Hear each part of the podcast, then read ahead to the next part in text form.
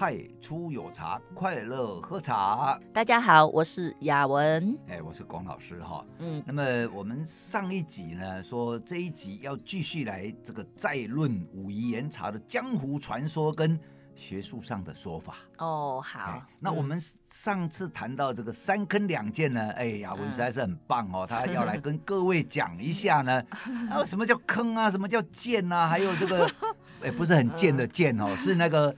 高山青，涧水蓝的涧、嗯、哦，对对对，一个三点水，一个空间的间，对、那个、对对，对。其实顾名思义哈，武夷山有一句有一句话叫做“言言有茶，非言不茶”。其实顾名思义就是说。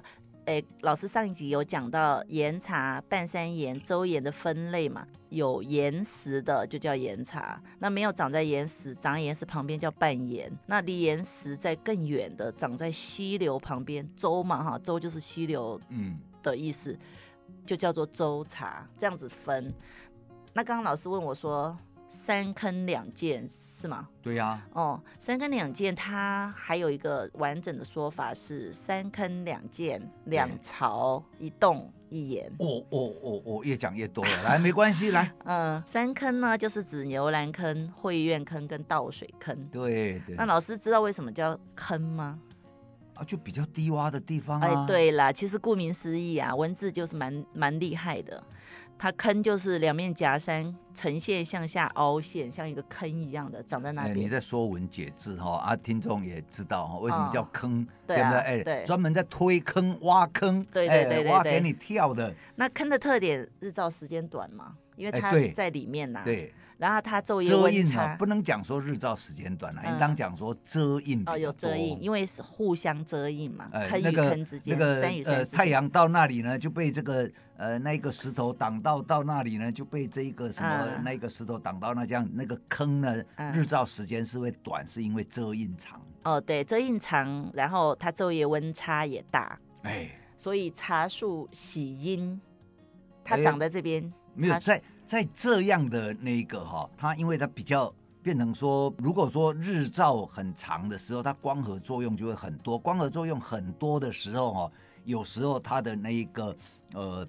木质纤维就会比较多哦，就会比较粗糙。啊、对对对对对对，所以长在坑里面的会比较优秀啦，因为水分也多哈，什么都充沛。是啦，嗯，了解。又喜为阿尼玛啦。对对对，就像我们皮肤一样，我们皮肤也不能被太多太阳照射啊。这个晒太阳会健康啊，不晒太阳呢会美丽安。如何在美丽跟健康之间取得一个平衡点？哎，这个三坑两剑，这个三坑哈、哦，跟两剑、呃，坑里面坑里面的茶叶就是比较细致，哎，对对，对，呃，水分比较多，所以这样也会比较甘甜。嘿，哎，那剑呢，就是三坑两剑的剑，就是留香剑跟叫婺源剑。嗯，呃，留香，嗯，大家去查查看这两个字哈。那我现在说剑，剑的条件就是要有两山相夹。中间要有水流，哎，这个哈、哦、就很像那个什么一线天呐、啊嗯，或者是不见天。其实武夷岩茶哈有一个茶名叫不见天。哎，对对对，嗯、那个十三奇种。嗯，那它这样子的地方的地理环境，就是导致岩茶岩石中有丰富的矿物，它也没有强烈的干。光照。对，嗯，然后这边生长出来的茶比较香气细幽，嗯，汤水也柔和，是。以幽著称，是，哎，那巢的代表就是九龙巢、竹巢，它这个巢这个字就是像鸟巢一样，对，就是有一面哈、哦，就是向天，哎，哎然后其他三面环山，嗯，哎，它这边产的岩茶是浓厚甘润。古韵清正，对啊，所以我们上一集有讲啊，九龙巢那四颗就是大红袍啊，哎，对对，对，做出来的茶叫做大红袍。哦、嗯，那等一下要解释一下现在的大红袍哈、嗯。好，等一下请老师解释。那我先说三坑两剑两朝讲完，那再讲一洞一岩。这个洞蛮特别的，这个洞叫鬼洞。哎哎，对，那什么叫洞呢？我不知道呢，什么叫洞？洞就是 很简单呐、啊，就是只有进风口没有出风口啊。然后它那个风进去会呼呼乱叫，好像鬼魅出没，哎、有一片鬼哭狼嚎的感觉。大家可能常进，哦、对啊，常进山洞，大家可能就知道。嗯、那这边也有茶，叫做鬼洞。哎哎，哎其实鬼洞也是种肉桂，因为现在肉桂种很多。对对对，那好，说到肉桂，我们又讲另外一个，就是盐，一盐。三坑两涧两朝一洞一盐，盐就是代表就是马头岩。对了，嗯。那马头盐，呃，听说哈、哦，这个某一个角度看起来哈、哦，很像马的头，所以就叫马头盐了。对对对，它就是很正宗啊，它所岩石凸起而构成的山峰，刚好就是那个马嘴。哎、对。呃，然后那边就非常的光多的光照，条件很充足，土壤也很肥沃，哎，日照比较丰富。嗯我们刚刚有讲补，上一集有讲那个补土嘛，哎、欸、对对，那马头岩那一边呢比较不必补土，哦，那补土呢又牵涉到这一个 pH 嘛，嗯，所以他们呢就是补土就很严格，两年才能补一次，因为你一下雨土壤会流失，嗯，那土壤流失呢，有时候你说那一个呃岩石它是富含了这个微量元素嘛，嗯，以至于造成这个呃武夷岩茶哦，那喝起来呃多彩丰富哈。哦可是你没土的时候呢，你又不能长，因为比如说你的那个氮肥啦、哈钾肥啦、磷肥啦这一些肥分就是植物三元素，那这个呢，呃，你就是要有土壤哈来呃 keep 住这一些元素，然后来提供茶叶根茎里面，然后吸收，然后那个茶树才会长得健康，哎，健康的茶树才会有好的原料，好的原料才能够做出好的茶，嗯，哦，不是说只有。呃，其实茶形成是多因子。哎呀，我现在用了一个学，才学了一句专有名称，叫多因子，哎，就是很多种原因的意思啦。哦，嗯，民间说法叫什么啊？你刚刚讲的是学术说法嘛？对呀。口语是什么？多元素。呃，多元素。哦、嗯，对。那我刚刚讲，我刚刚想说哈，像我们在讲马头岩，日照丰富，土地肥沃。那老师，我想请问你。一个光照充足、土地肥沃的地方产出来的茶是有会有什么优点？基本上来讲的话哦，马头岩那里的肉桂哦，产量大概是武夷岩茶里面是比较多的。嗯，而且它那里的那个他们称为山场了哈。对，就是那那个山场哦，就是呃可种植面积比较大。嗯，那那那里好的地方就是说哈，呃，因为。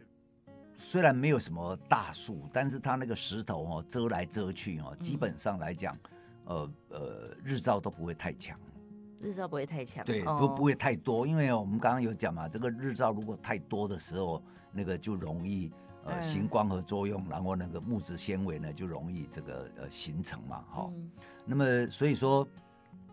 这一个哈、哦，每一种茶树，每一种品种哦，他们要的那个日照哈、哦，哎，要的东西不一样，都不一样哈、哦。那像日本哈、哦，嗯、如果你们有机会去静冈县呐、啊，去什么去看，他们在都是这样一大片的，都是那个全日照呢。那他们为了绿茶这种鲜嫩哈、哦。他们那个网子三四层，你知道吗？嗯，而且都电动的哦，哦，现在都很厉害，都是电脑控制，说哦，太阳如果照多少，这个紫外线哦，今天的那个曝晒量有多少，然后它那个网就会嗯，哎，遮阴五十趴，然后呢，如果说那个呃再强，嗯嗯，遮阴七十趴啊，然后就这样子用这个电脑在控制。嗯、然后如果说是阴天啊，那阴天的时候哦又打开，哎，然后呢让它遮阴变多少？那日本是经过这个。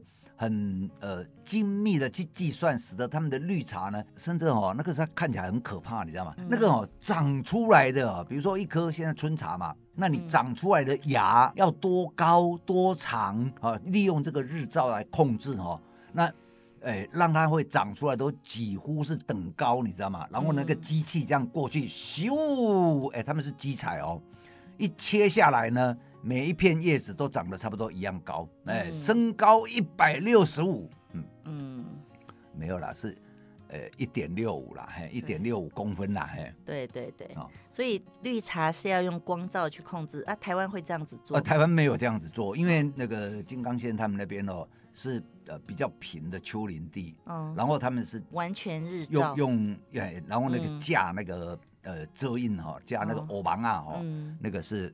哇，那那种是等于是科技化的那个呃生产哦哦，那台湾哦，因为山高那个陡坡太多，不容易像日本这样子呃去做这种呃科技化的这种呃控制哦，嗯、了解，嗯，哦，那在武夷山那就更不可能了，武夷山哦，这个那个怪石头这里东一块西一块的，嗯、呃，那就更不可能做这个处理，而且也不用做这种处理。嗯，但武夷山的石头，武夷山的呃岩石会是非常矿物质是非常丰富的。对，就是生于烂石上嘛。嗯，所以茶生长的这种地方哈，那它就会比较微量元素会很丰富，然后香气会非很富裕。哎，对，微量元素，然后、嗯、呃再加上我们刚刚讲的说补土哈，嗯、那。呃，记得啦，这个土不管怎么补哦，那个 pH 值就要是它酸性啊，茶叶是喜酸性土壤的，嗯，所以他们现在慢慢也是在科学种植了哈。呃，那个他们研究甚至做这个基因基因的定序哈，哦，其实是做的非常好的哦。这个在这一部分呢，呃，台湾茶叶改良场哦也开始慢慢在急起直追了哦。嗯，因为这个科学嘛，以前。三十年前、四十年前，就是看那个细胞显微切片嘛，百万百万倍嘛。然后现在有基因之后呢，那就可以用基因定序嘛。嗯，所以说这一个是随着科学一直真的在进步。然后呢，问题是说这种非常具有文化性的传统产业呢，呃，跟科学怎么样配合？我想这个是将来会成为一个新的议题啊。嗯嗯，对，所以哈，对。所以他们就是那个算非物质文化遗产吧？对对对对对，培养的这种东西。那所以说，像哦，我们呃讲这个三十六峰九十九岩里面呢，就是说在景区这样子哈、哦，那马头岩就变成一个代表性。嗯，哎，那马头岩的茶呢，呃，你听到马头岩了，你要你正手贴好，那个叫马肉。对，老师，我想问一下哈，因为平时都是你在问我喝茶的感官品评，我今天想问你马头岩正岩，你也。常常在喝，那你今天也喝过那只大红袍的半岩？是。那我想问区别是什么？对，这这里面我们先来厘清一个观念了哈。厘清一个观念就是说哦，正岩、半岩、周岩什么岩什么岩哈。那我说今天我们来讲一个科学上来讲的话哦，就是说，假如你以三根两件为核心基础向外扩张的啊，嗯、一直哈扩张到景区。它那个景区大概一百七十七十几平方公里，那个哦，嗯、其实，在江湖上讲的正言指的是这一块哦。嗯、哦，那学术上它又会分啊，这个什么民从啊，嗯、然后这个是呃明明崇正岩，哎，半岩周岩啊，对对对对，然后外山茶是这样分的嘛？嗯、那么这一个哦，其实就是你把景区里面哦，现在景区里面这一些都叫。正岩茶啦，七十二平方公里以内嘛？还是一百七十二平？一百七十二哦，一百七，哎、就是武夷风景区里面都是对对正岩，对，对，对这个景区包括明崇，对对对对，哎、对对。那那个明崇，我们等一下再讲哦，又挖一个坑了。嘿，那个、哦，那如果说是在崇德县里面哦，嗯，的茶呢，一律称为周岩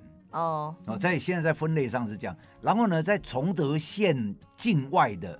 啊，也可以种茶，那种出来呢，如果做得好，也是一样丰滋味很丰富啊。嗯、那那一种呢，就叫外山。外山岩。所以哦，各位就把它记住，就是说岩茶、周岩，然后跟这个外山，用这样三个来记哈、哦。嗯。大家就比较清楚了。嗯。那如果说你用半岩，那到底是什么样一半呢？那这个。这个一半到底是四分之三 还是二分之一？还是八十、百分之五十、百分之三十？对对对对，这都属于半岩。哎，嗯、那好，各位脑袋放轻松一点。嗯，好，那么好，这就又回到刚刚雅文问的那一个，呃，喝起来怎么样？那么这喝起来哈、哦，又要分我四十年前学习的武夷岩茶，跟四十年后的现在的武夷岩茶。其实是有一些不一样的哈，嗯，那这个不一样呢，我个人的观点是认为在制作上来讲哦，有很大的不同。那制作又分成毛茶跟那个后制哈，嗯，那么在这个呃武夷岩茶现在的制作哦，它的发酵度比传统来得轻，嗯，以至于呢它的香气哈很高扬。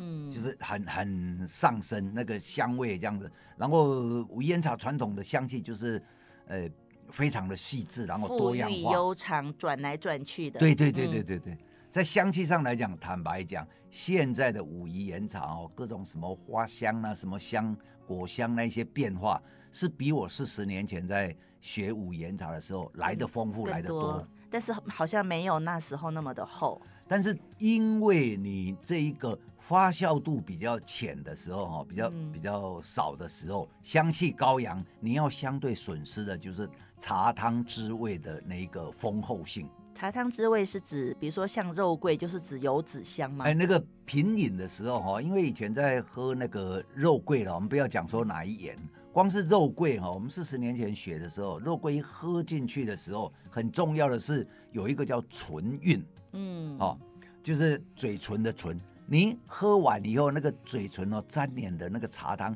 很像你刚刚吃了蟹膏。哦，有香味，然后也有感觉。对对对，哈、嗯，你们各位哈，那个呃蟹膏、虾膏都可以哈。嗯、你们先在嘴唇上抿一抿，然后你再把那个蟹或者是虾吃进去。嗯，那这样子呢，你就会知道说那个膏哦，这个粘连在嘴唇上，然后那个有忽有忽无的那个。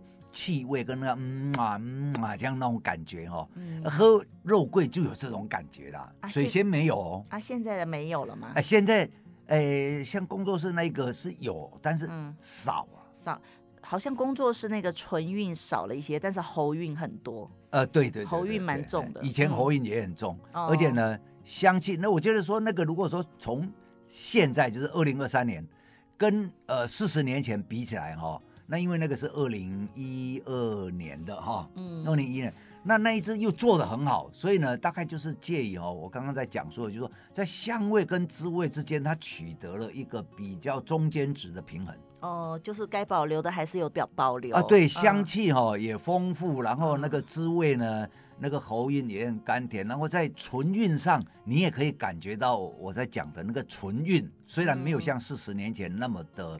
呃，浓厚，哦，但是还是有醇韵。那那那一只呃半盐的大红袍喝起来什么感觉？那那个半盐的大红袍，它主要哦，它是因为我们讲说，呃，要讲说大红袍的市场嘛，哈，嗯，因为福建的省政府呢，就把所有呢，呃，包括这个崇德县哦，县内县外的茶，一律称为大红袍，不管它什么品种啊，通通。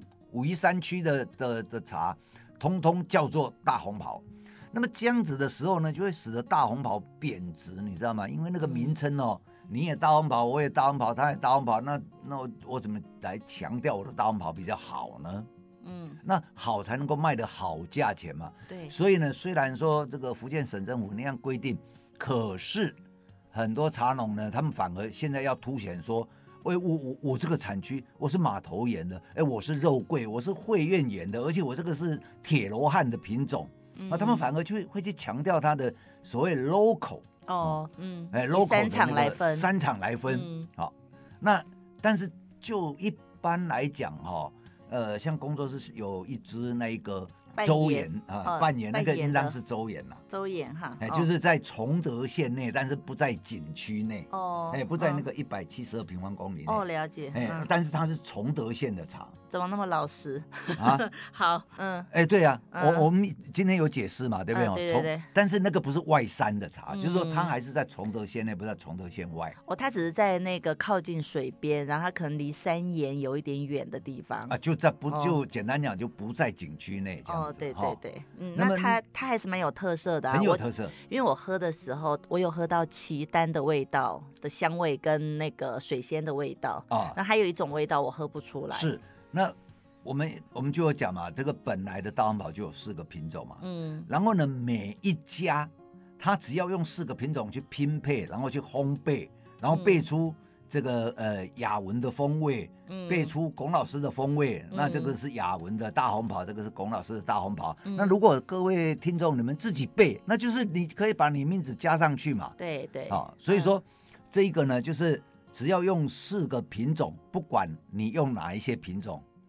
下去混堆，嗯，然后烘焙出来，那都可以叫大红袍。嗯，只要你背得出它的香味跟特色，哎，对，对对，你个人爱的就好了哈，因为每一个人爱的特色不一样啊。比如说我喜欢穿红衣服啊，啊，你喜欢穿这个黑衣服啊，嗯，那这个显现出来的风格就不一样。对，好，那多元性多风格呢，使得消费者呢就有多重选择。嗯、哦，那有人爱吃苦瓜，有人爱吃菜瓜，嘿，有人爱看滚头嘛，有人爱看看人老哈，这个是每一个人的选择跟喜爱都不一样，没错。所以呢，嗯，啊，这样子。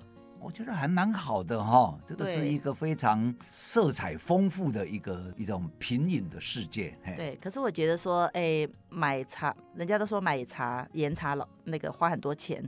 是啊，我我才想说，很贵啊，制作岩茶的成本也很高，老师。是啊，而且一年才一采。对，春都采春季嘛，对，嗯，所以要休三季。对，嗯，那休三季茶农是没有收入的。没有啊，没有没有。还有就是采茶，因为那个峰峰很险，那山峰都很险嘛，峰峰相连到天边，对不对？嗯。其实茶农也是蛮不容易，蛮辛苦的。嗯，因为他们制作成制作那个岩茶成本，第一是量少，第二是时间的成本，第三就是还要有一些危险性。嗯。然后还有一个问题就是。岩茶做好，你刚刚说还要放一年，对，要要放一年，他们是习惯，历、啊、史习惯是这样。所以家里如果没有库存的话，等于说这一年没有卖，那个都没有收入，哎，没有，他们是这样子的，茶农基本上在计算，就是说我今年收了一百斤，嗯，然后我这一百斤呢，需要卖多少钱才够我可以有饭吃，嗯，好，那那现在如果有饭吃之外，他想说我能不能改善一点生活，哈。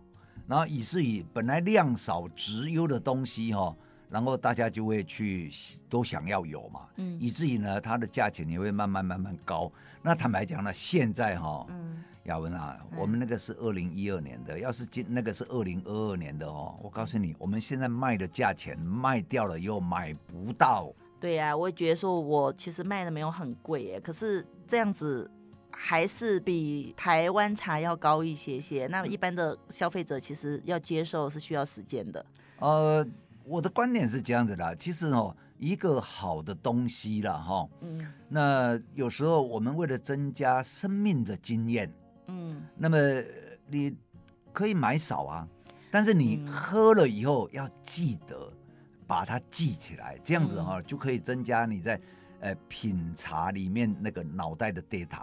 对，因为作为一位一名喝茶的人，或者是呃茶工作者，如果今天人家跟你说到，请问岩茶是什么味道，你答不出来的话，这个是一个遗憾吧？或者说，我们当一个茶的爱好者哈，嗯，那如果说，哎，你有这一个你要喝的一个呃，基本上要有一点印象哦，为什么那个？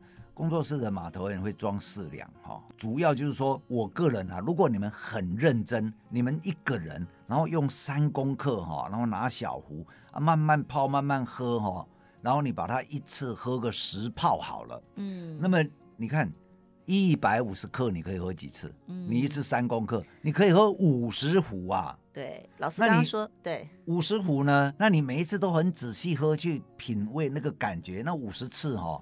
因为二十一次就记起来了嘛，嗯，然后五十次呢是加强你的印象嘛，啊，对，那个味道，哦嗯、所以哦，我我们是用用四两装的原因哦，其实我们是有帮各位做一个考虑，嗯、因为这样子你才能够呃形成一个记忆库里面的一一个档案呐、啊。对对对，老师刚刚上一集有讲到说潮诶岩茶都用潮汕泡法嘛，对不对？哎，那我。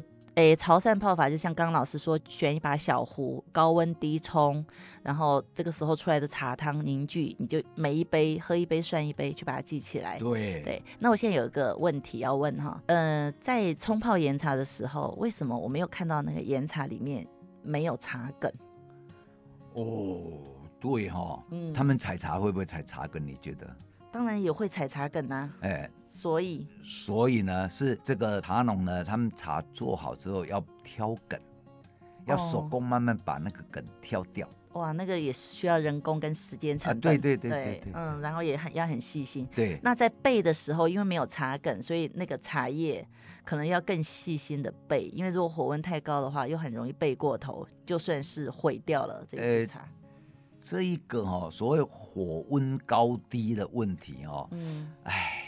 这一个又说来话长，就是太太复杂哦。好，哎，太复杂。那我想问老师，哎，我们通常台湾茶会有茶梗，那有的人他就不喜欢这个茶梗，那我们就一起来讲台湾茶的茶梗跟岩茶没有茶梗。那有茶梗对于一支茶的茶汤的影响是什么？茶梗基本上如果有梗的时候，它甜度会比较高。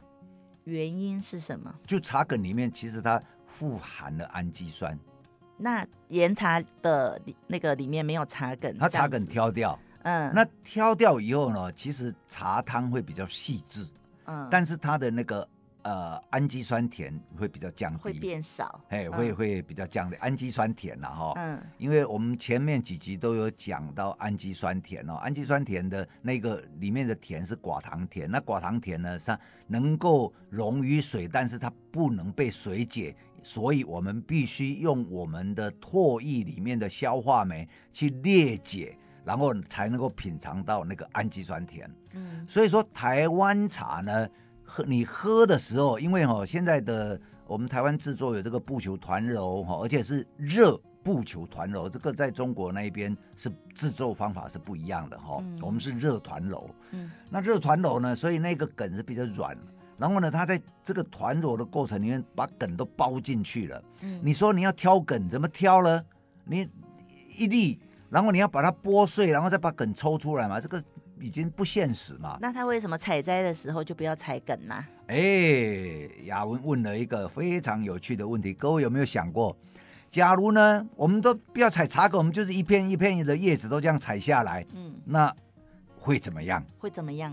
我告诉你哦，可能会我做过烂掉，不是烂掉，嗯，因为茶在这个消水发酵的过程里面呢。如果没有茶梗去补充水分，然后它很快那个水分就走光了，它根本来不及啊、哦！那那个茶叶里面的各种什么呃富含的各种元素，嗯、根本来不及产生化学变化变成一个呃香气的时候，它就已经枯干了。哦，啊，细胞死光了。哎，那个那一种没有采的时候没有茶梗，你光采叶子起来做那一种茶哦。喝起来比菜头汤还糟糕，哈哈，绵软无力，淡薄。没有啊，根本就你就那你根本就不要喝茶，嗯、你去路边采树叶哈，然后把它晒干来泡、嗯、来泡就好了。可是老师很多比赛茶都有把梗剪掉。是，那因为哈那个梗的话，评审是认为说茶梗呢，因为会茶梗有一个我们刚刚讲它的好处嘛，就是甜嘛，氨基酸丰富嘛。可是呢，它相对呢有时候丰富哦，它也会形成一个复杂。嗯，然后评审认为那个复杂太复杂。哦，哎，所以他们觉得说啊，不要那么复杂，他们认为那个是杂味，嘿嘿，哦，那那所以说就会把这一个单纯一点，单纯一点，然后就把茶梗挑掉。那早年呢，呃，茶叶也都有在挑梗，其实最主要是一个什么，外观漂不漂亮啊？哦，那时候因为外销的关系吗？那外观，嗯嗯，外观，你那个梗哦，那个如果有梗的时候，那个外观看起来哦，就一一样样。然后有的梗呢，因为它那个，假如说那一天呃日照比较不足的时候哦，那你知道树叶有向光性，就会这样抽长。嗯，那抽长呢，你采个那个四片叶子好了。嗯，那你采出来以后呢，那个梗哦看起来跟扁担一样长啊，就不好看嘛。嗯、那那消费者会觉得说，我都花钱在买扁担，对，我是要买那个、嗯、买真材实料，你怎么给我卖给我那个扁担一样的东西呢？因为以前以前采茶，听说那个梗只留一粒米长，老师说是利于工艺嘛，利于制作疏水输送水分的部分。对对对，那那个梗如果留太长哦，嗯、那个水分会太多。现在就梗越来越长啊，对，所以现在制茶师傅技术要越来越高，对，就是在诶、欸、这个在制作过程里面就是加水或者叫消水哦，嗯，醒水或消水的这个过程呢，就又要增长。那如果不增长哦，现在台湾茶有一个很大的问题，你那个水分那么多，嗯，然后呢，你这个消水的过程又不够，嗯，那你一边消水一边在发酵里面，然后常常呢，简单讲就是什么？你那个茶叶哈，现在春茶在出，就会有水管味。啊，嗯，都是供啊，水管味还好哦。嗯，如果一弄不好，就会加上前面加一个叫做臭水管味。嗯，就是也是叫积水味，因为积水不会好喝好闻呐。对呀，嗯，就臭水公味嘛。对对，所以是来自于这里。如果雨水多的话，哈，茶梗又采得很长，那。茶师傅又按照以前的工艺，没有去给他特别制作，就会产生这种味道。哎啊，超追贡啊，那个真的是，啊，真的是不理想。我还在想茶梗以后会不会越采越长？也不会了，因为你再长就到下另另外一页去了哈。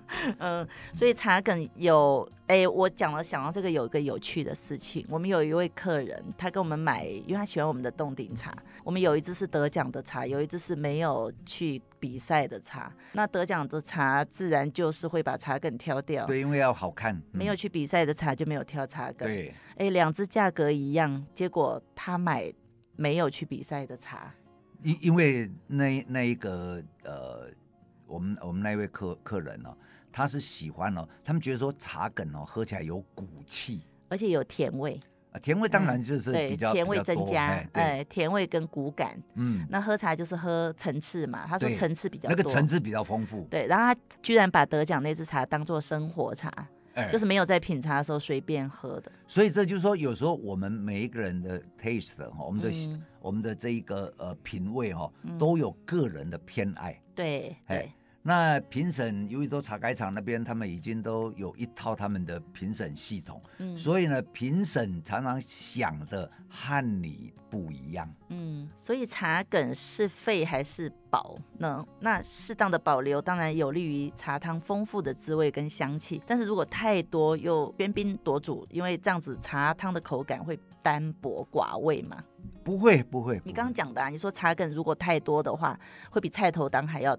不是不是，没有茶梗做出来的茶叶，只是光采、oh, oh. 光采茶叶下去做，oh. 它没有茶梗去输送水分的时候，哈、oh. 哦，那个茶叶哈、哦、根本就不能喝。哦、oh. 嗯，喝起来跟菜头汤一样。哦，可是茶梗如果太多，所以就要注意工艺。那那茶梗太多就会有臭水功味啊。对呀、啊。简单讲这样子哦，各位听众，嗯、如果茶没有茶梗的茶叶采的时候了哈，嗯、那个根本做不了茶。哎嘿，然后呢，如果说那个茶梗太长，就会有臭水功味、臭水管味。那如何？什么叫适当的长度的茶梗？就是你最后采下来，最后那一叶茶叶底下的长度是一粒米长。那这一粒米到底是再来米还是蓬莱米没有关系，它还是有一个。用米的长度来做一个判断哈，我现我觉得现在不可能有一粒米，连大鱼岭都不可能有，唉，所以我们就在两全相害取其轻。那老师，我问你最后一个问题是。如果我们去买春茶的时候，我们看到的是那一颗一颗的珠圆玉润的茶，我们都包进去了，茶叶都包进去。那我们请它泡开的时候，大概要那一碗茶里面几分的茶梗比较适合？不是几分茶梗，它跟包在一起啊，那没有什么几分茶梗。你水泡开就会看，你看到，但是它茶梗并不是单独存在，它是连着叶子。嗯，所以哦，你只是说你们那个泡开来看的时候。看那一一整条哦，就是一条茶梗上面几片叶子嘛。对。然后你要看的还是回到最后一片叶子离茶梗的的末端哦的长度。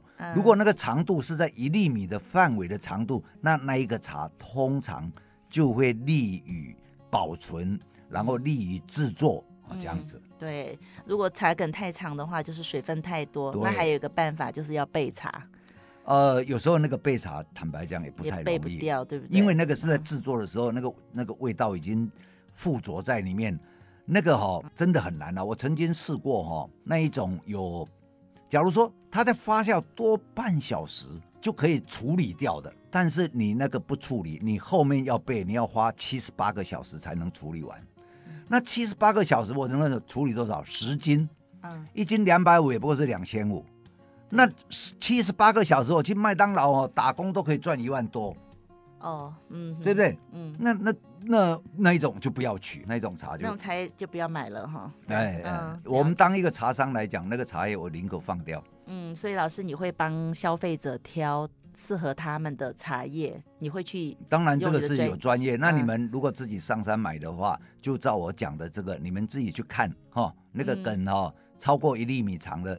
呃，最好就放掉。可，可是当时如果喝起来好喝呢？回但是回家可能也有问题，因为它水会反、呃、反清嘛，哈。对对对对，你又讲了一个专业术语。很多人都不知道，很多人只会看到当时。对，那个你放十年也没办法了，哈、嗯。对。那么呃，这里面有太多专业需要讨论，那时间因为时间关系，所以大家如果想要知道更详细，请欢迎来太初有茶粉砖跟我们讨论，或者是。